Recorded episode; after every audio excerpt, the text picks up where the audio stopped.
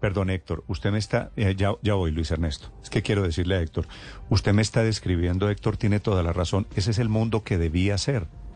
Pero estamos en un nuevo escenario que es lo que está haciendo No, políticamente no, pero el es que presidente Petro. así es, no, El- lo que no el tenemos es que presidente dejarnos Petro meter el tiene- cuento de que así el no presidente es. Petro con- contrató una firma de abogados que le dijo el contrato sí se puede modificar. Sí, para empezar es un concepto que entre otras cosas es un concepto raro, suscrito por un eh, ex magistrado del Consejo de Estado que también fue ministro de Justicia y que tiene una particularidad, Néstor, rarísima, que firmó el documento COMPES en el que la nación aceptó Sí, el, la- el diseño del metro que se está haciendo. Ese señor formó parte del COMPES, estaba Ese señor se sentado en esa Enrique mesa. Gil Enrique Botero. Gil Ese Botero. señor se Pero- llama Enrique pero ese- Gil. ese puede ser Y un hace- impedimento, Pero Héctor? No, no está descubriendo usted nada nuevo. Se lo dije al ministro de Transporte la semana pasada.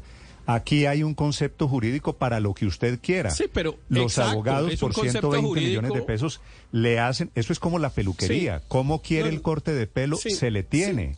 Y el No, señor hizo el concepto no- que no le- quería el gobierno. Por supuesto que yo como abogado no le puedo aceptar esa afirmación, pero el, pero evidentemente el concepto del eh, ministro Gil, eh, del exministro Gil es un concepto bastante controversial y bastante que se puede discutir mucho y que no le da solidez jurídica a ninguna discusión. Pero no me ha dejado decir lo segundo, Néstor. Es que eso en relación con la primera línea. Hay un contrato. Bueno, si se puede cambiar o no, pues miremos, discutamos. Si conviene cambiarlo o no, miremos, discutamos. Pero mientras el contrato esté vigente, pues tenemos que cumplirlo. Punto. Segundo, en relación con la amenaza de la financiación, cofinanciación de los otros proyectos, pues eso tampoco podemos quedarnos con la idea de que el presidente hace lo que le da la gana, perdóneme la expresión, o el ministro manotea en una mesa y dice entonces no hacemos nada, porque estaríamos realmente en un sistema que no es ¿Y quién, democrático. Héctor, Aquí hay quién? un Pues mecanismo. ¿quién Estamos en un sistema que dejó de ser democrático. Déjeme- ¿Quién controla eso? Pues, es que, de acuerdo, déjeme- ¿quién controla, déjeme- ¿quién controla déjeme eso? es que para Héctor, allá voy. No es, una, no es una posibilidad, ya pasó. El mensaje Déjeme hoy del presidente Petro es que no va a financiar No, lo que en teoría debería cofinanciar. Ya pasó la bra- ya pasó la bravuconada. Falta ver si todo el sistema institucional opera igual. Es que mire, esas obras que se están hablando, que son unas obras que valen mucha plata, bueno, ni qué decir la segunda línea del metro, pero la calle 13 y los eh, el Regiotram y, y las eh, los cables, etcétera, todo es un conjunto de obras muy grande, pues eso tiene que quedar en el plan de desarrollo. Eso tiene que estar en el plan de desarrollo cuya discusión comienza el próximo lunes. Y el plan de desarrollo se discute y se aprueba en el Congreso de la República. Es que aquí hay un sistema institucional y con esto termino Néstor, plural, no hay un emperador que dice lo que hay que hacer, no, no, hay un Congreso, hay unos jueces, hay unos alcaldes que representan la autonomía de las entidades territoriales. Y claro, hay un presidente que tiene mucho poder pero que por fortuna no hace lo que le da la gana. Sí, pues no sé, no sé si vaya a poder hacer lo que le parece, pero de momento es por lo menos la intención. Felipe, comienzo a recibir eh, conceptos de votantes Sí. de Gustavo Petro. Le tengo una mala noticia. Es que el Diga. petrismo, el petrismo en su mayoría, apoya al presidente Gustavo Petro. Bueno, Hay, hay, hay mucha gente que dice, entonces no me van a construir el cable, no me van a hacer la salida occidental de Bogotá por la calle 13. Sí, esa es la noticia o esa es la amenaza del presidente Petro esta mañana. Para los oyentes que están fuera de Bogotá que me, pre- me preguntan, ojo que este escenario se podría replicar, pues porque el presidente quiere hacer obras también y tiene intereses y tiene proyectos fuera de Bogotá. Así que este es apenas eh, la puntica del, del iceberg. La cuenta Blue Radio Com y cuenta Néstor Morales C. Si usted quiere Néstor, opinar aquí, lo, los- lo escucho. A mí me parece un antecedente funesto lo que estamos viviendo. Luis Ernesto. Néstor, las obras no se pueden parar, eso es así de sencillo. Y no se pueden parar porque los bogotanos eh, están atascados, demandan que haya soluciones de movilidad, es lo más importante que tiene que brindar no solo la alcaldía actual, la presidencia del eh, eh, presidente Gustavo Petro, los futuros mandatarios. Esa es la principal preocupación de los bogotanos. Y sin la construcción de la primera línea del metro, la construcción de la segunda línea del metro, que ya está, eh, digamos, en un nivel muy avanzado de diseños y de financiación, sin la construcción de otras alternativas como cables aéreos, la calle 13, pues eso no va a pasar. Entonces, yo no tengo duda alguna de que se tienen que poner de acuerdo. El presidente la alcaldesa se tienen que poner de acuerdo porque si no sería... Luis Ernesto, no me diga lo que debería pasar. ¿Tiene alguna opinión de lo que pasó?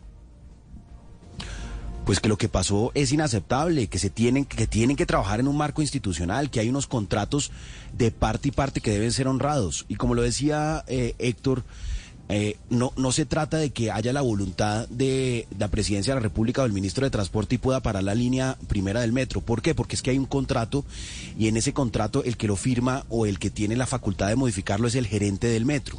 El gerente del metro trabaja en la alcaldía de Bogotá, no trabaja en el gobierno nacional. El gobierno nacional sí hace parte de la junta del metro y podrían tomar decisiones de junta a través de mecanismos legales. También tendrían que tener, por supuesto, en cuenta eh, pues todas las restricciones legales. Entonces, esto no es tan fácil como, como dar un trino y que las cosas cambien. ¿Qué pasa, por ejemplo, con el proceso de la calle 13? La calle 13 ya tiene financiación, ya se expidieron las vigencias futuras por parte del gobierno nacional. Sobre ese convenio de cofinanciación ya se abrió la licitación de varios tramos. Eh, el único donde no se ha abierto es el eh, patio taller en el, en, el, en el occidente de la ciudad y por esa razón, digamos, esa obra también debe avanzar. ¿Cuál, por ejemplo, sí tiene un riesgo en caso de que se materializara esto que creo torpemente anunció ayer el ministro Reyes, porque no tiene sentido esa confrontación? No le puede decir un ministro de Transporte cuyo trabajo es destrabar la movilidad, mejorar las condiciones de movilidad del país, decir que no va a hacer obras ah, que mejoran la movilidad, eso no tiene ningún sentido. Luis Ernesto, él hizo ahí en las escalinatas de la Casa de Nariño lo que lo pusieron a hacer. Mande el mensaje de que si no hacen lo que queremos, pues no van a tener lo que están pidiendo. Ese es básicamente lo que dice el, el ministro de Transporte el trabajo del ministro es justamente solucionarlo y estoy seguro, Néstor, que van a encontrar una solución. Estoy seguro que van a encontrar una solución y este es un lamentable tire y afloje que no debería tomar lugar porque en Bogotá y en la Nación están gobernando dos proyectos alternativos de izquierda, de centroizquierda, que tienen muchísimas más causas comunes, coincidencias, propósitos comunes que cosas que los dividen. Pueden estar trabajando en los temas de ampliación de cobertura universitaria. Por ejemplo, hay plena coincidencia en la construcción de cables aéreos. El presidente Petro, cuando fue alcalde, construyó un cable aéreo en Ciudad Bolívar que es muy valioso. la alcaldesa está construyendo uno en San Cristóbal. Pueden construir Pueden construir otro en el, en el centro, que ya tiene diseños avanzados, en Potosí. Lo mismo ocurre con la segunda línea del metro. Es una línea de metro subterránea, Néstor. Ahorita la discusión que está tomando lugar es sobre si es elevada y subterránea. Y la alcaldesa Claudia López hizo unos diseños para llevar el metro de Bogotá. Pero sabe que Ernesto, yo entiendo que usted, Héctor, estén hablando, eh, estén hablando de lo que podría ser. Debe ser lógico, pero es que mm, parecería que ustedes no oyeron las declaraciones del, ministro Reyes. Y, declaraciones, y declaraciones en un lenguaje completamente de mafiosos, de nuevos ricos. Inaceptable. ¿cómo, es posible que un ministro diga porque todos estos, todas estas obras van con plata nuestra, como si la plata que están administrando fuera de ellos, es de los colombianos, es de los bogotanos, y después sale con el cuento de, entonces, si el tema no es haciéndonos por las buenas, respetando lo acordado, pues también el gobierno nacional tiene que hacer con su chequera. O sea, hágame el favor, con su chequera, haciéndonos por las buenas, o sea, el hagámonos pasito de los mafiosos. Terrible ese lenguaje. y en contra de la descentralización, porque es el irrespeto total a que el metro está contratado por un ente distrital, que es la empresa Metro de Bogotá, que se constituyó en el Consejo, que tuvo toda la, presunción de legalidad en su creación y en la firma de estos contratos que se pretenden violar desde el gobierno nacional. Mensajes, María Consuelo, le cuento mensajes porque algunos van en el mismo sentido que está poniendo a modo de retweet en este momento la alcaldesa Claudia López. Dice, eh, citando a la congresista Catherine Jubinao, dice la alcaldesa, a mí me da mucha pena, ministro Reyes, pero esta amenaza es la expresión de la cultura del traqueto y es inaceptable.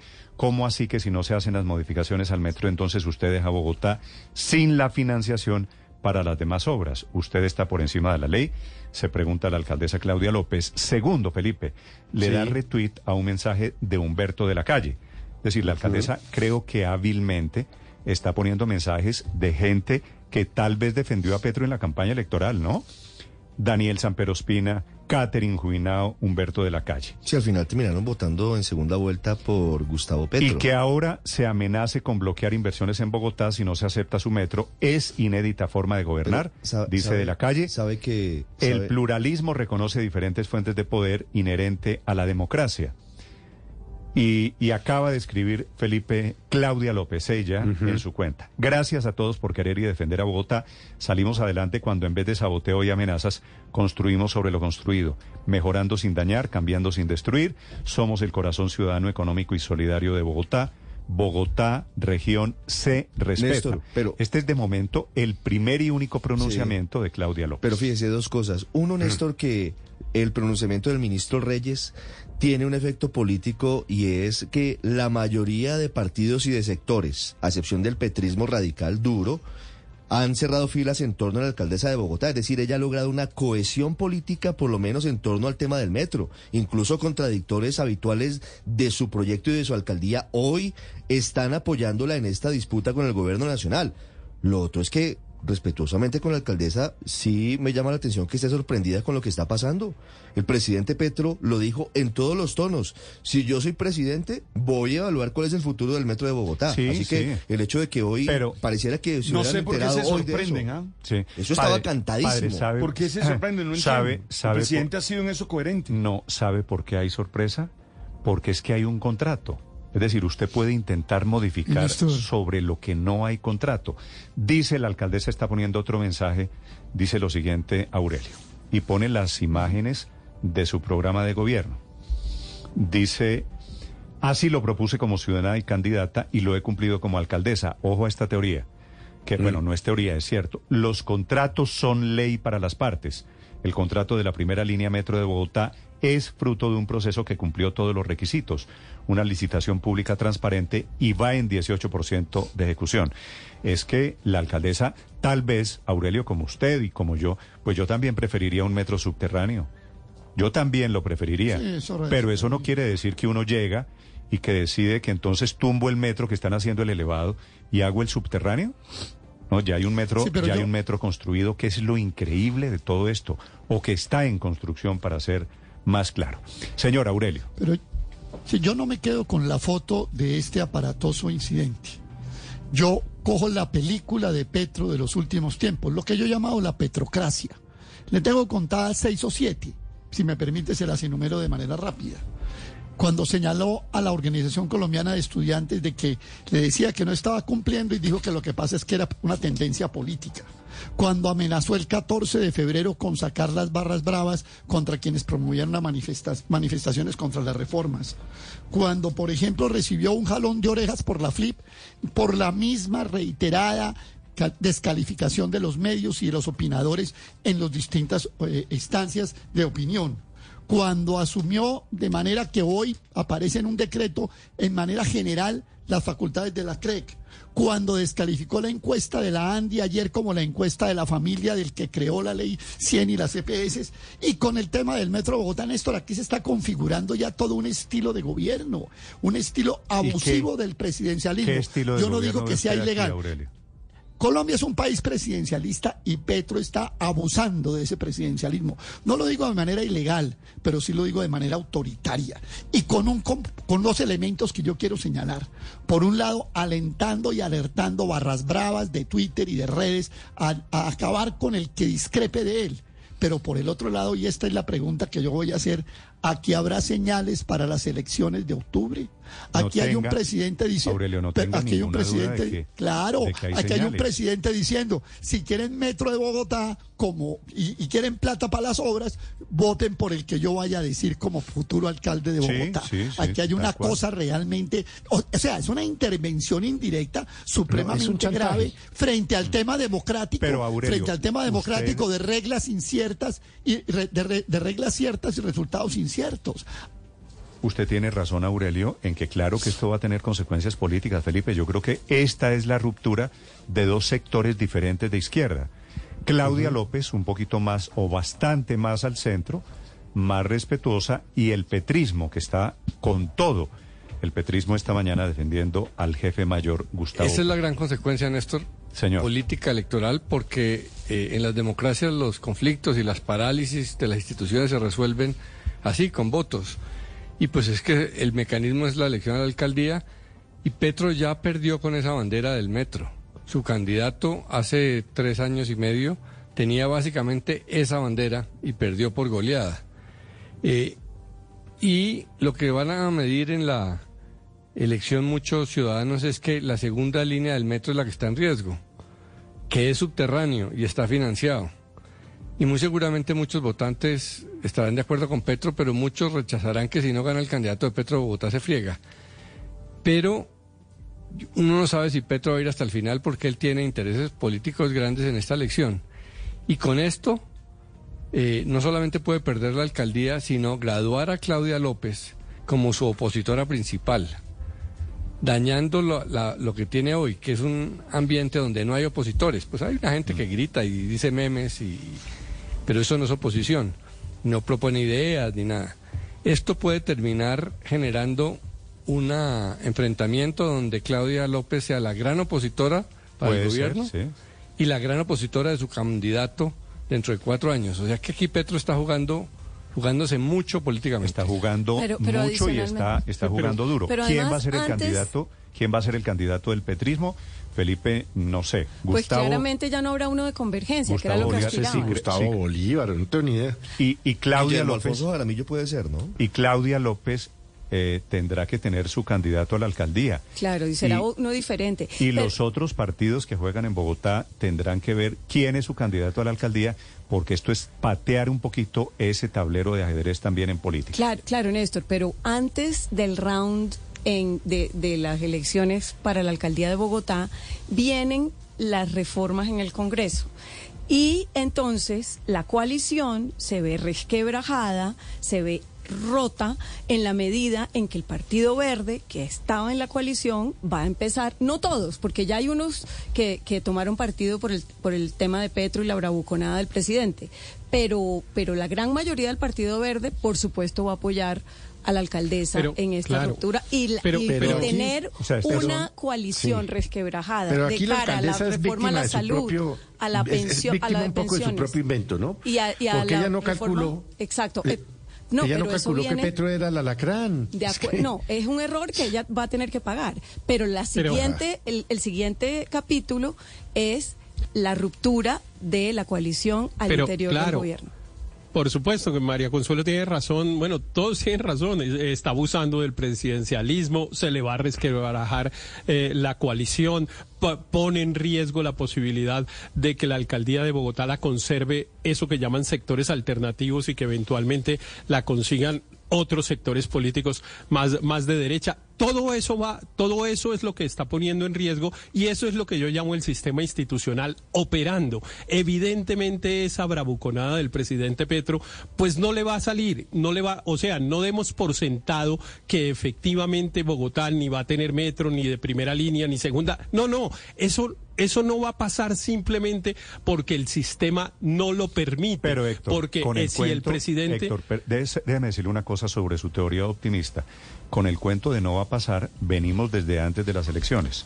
No va a No, pasar. no, no, yo sí sigo confiando en el sistema tran- ¿Sí institucional. respetarán el eh, sistema? Tranquilo Yo- que yo el sigo presidente confiando. Petro va a respetar las instituciones. No, es que ya no importa vamos, si no ya las- vamos es en que que, iba no pa- las iba está para allá. y que ojalá Es que haya iba- tribunales que es los, que, los hagan respetar. Es que iba para, iba para allá, Néstor. Cuando eh, Aurelio dice con razón está abusando, pues es que esto los liberales clásicos se lo inventaron hace dos siglos y medio. Un esquema institucional para cuando el gobernante abuse, el sistema se lo impide. Y el colombiano ha sido relativamente eficaz en ese tema. Cuando los gobernantes han querido abusar, ah, realmente el sistema institucional ha reaccionado y se lo ha impedido. Yo confío plenamente que esta vez va a pasar, porque va a pasar lo que estaba diciendo María Consuelo, que unido con lo que yo dije del plan de desarrollo va a ser más difícil aprobar el plan de desarrollo, la adición presupuestal, todas las reformas que presentan el Congreso, porque evidentemente hay unas personas que toman partido a favor de la alcaldesa y entonces es más difícil hacerlas votar a favor del gobierno del presidente Petro en el Congreso. Congreso, porque va a haber unos tribunales que efectivamente le van a decir los contratos son para cumplirlos, los documentos COMPES no son simplemente una cosa pintada Sí, en la pared Héctor, que usted la quita sí, y la pone. sí, Eh, todo pero- eso va a pasar. Ahora está- puede ser que nos demoremos pero- mientras pase. sí, puede ser también- que, que también esto haya tropiezos. Reconózcame que está pasando hoy lo que usted no pensaba que pudiese pasar el año pasado. No, no, no, yo siempre he pensado que eso va a pasar porque es que pasa con cualquier gobernante, no solo con Petro. No, no, no. Eso también Esto- se lo inventaron, esto- eso también se lo inventaron los liberales es- clásicos dijeron, miren Néstor, los liberales clásicos dijeron, el que llega al poder intenta dos cosas, abusar y quedarse. Y por eso diseñaron lo que diseñaron, para tratar de impedir que pasen esas dos cosas. Eso está inventado desde siempre. Yo había entendido que usted pensaba de otra manera. Yo no sé, yo no creo que esto haya pasado nunca en la historia ¿Sabe qué me preocupa. Néstor? El Este- estado este- de opinión. es- este- me preocupa. Sí, sí. es- me preocupan las calles, me preocupa que todo esto es que comienza a decir no, pero es que por mí votaron 11 millones de colombianos, que es no sé qué porcentaje sea del censo electoral, Está- pero no es mayoría, ¿eh? Está dando. No, no, él ganó las elecciones. Claro Él que está sí, convencido pero de la claro que sí. mayoría. No, pero en realidad el presidente Néstor. Petro, entre otras cosas, no recibió, eso es, eso no es cierto, de que 11 millones y medio de colombianos votaron por él. Él sacó 11 millones 150 mil votos.